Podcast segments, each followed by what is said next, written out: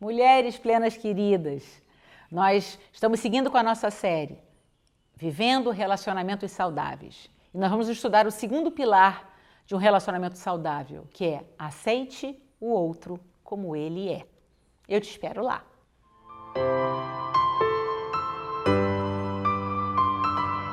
Olá, minhas queridas. É, estudar sobre relacionamento é um tema muito, muito rico, muito importante, que traz muito crescimento para todas nós. Eu diria que uma vida plena passa por relacionamentos saudáveis. Então, é maravilhoso a gente poder estudar sobre isso e refletir sobre isso, né? Nossas conversas nunca são para trazer peso para você, nem para mim, né? Porque eu sou a primeira a ouvir o que eu falo. Nossas conversas são para que a gente possa olhar com um olhar crítico, crítico no sentido de o que, que eu posso melhorar, né? Todas nós podemos melhorar. Todas nós podemos buscar relacionamentos mais saudáveis porque eles são mais leves e mais felizes. O segundo pilar de relacionamentos saudáveis é aceitar o outro como ele é.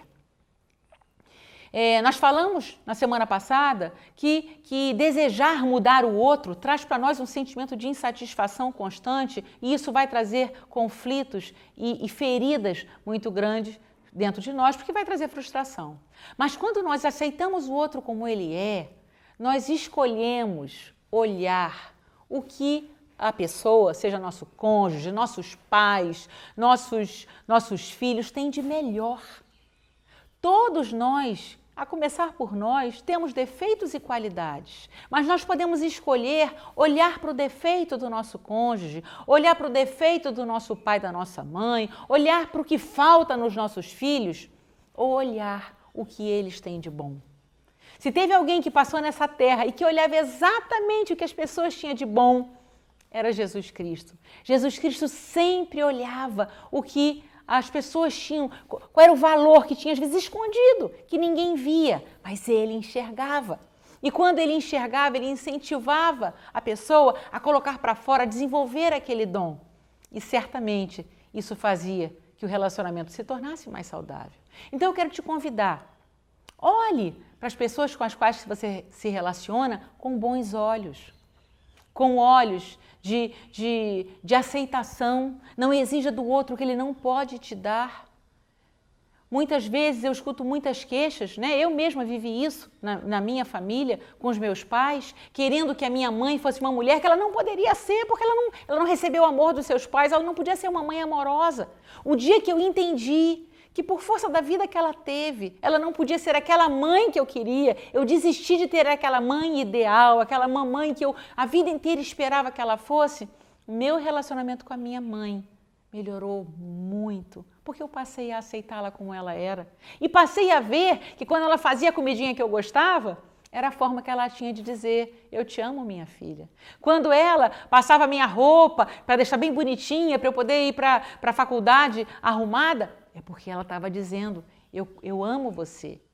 Então, é, a forma como nós olhamos para as pessoas nos ajudam a viver relacionamentos saudáveis. E a palavra de Deus nos fala sobre isso. Olha o que a palavra diz em Mateus 6, versos 22 e 23.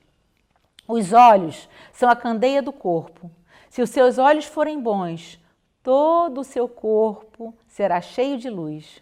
Mas se seus olhos forem maus, todo o seu corpo será cheio de trevas. Portanto, se a luz que está dentro de você são trevas, que trevas tremendas serão.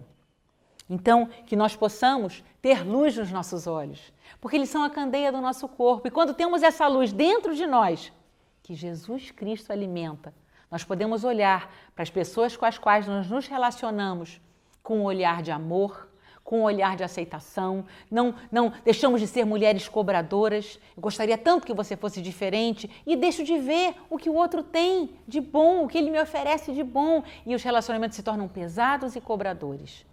Mas quando essa luz está acesa dentro de nós, que é a luz de Cristo, que é o Espírito Santo de Deus, nós podemos ter olhos bons para as pessoas que estão à nossa volta. E esse é meu convite para você. Busque a Cristo. Busque a Cristo no seu dia a dia, não de uma forma religiosa, não de uma forma é, é, é, é, tarefeira, não, busque a essência do Cristo, os seus olhos vão mudar, a sua forma de ver as pessoas vão mudar e você vai se amando mais, amar o outro também. Esse é o segundo pilar dos relacionamentos saudáveis. Ame o outro da forma como ele é. Um beijo grande e que Deus te abençoe.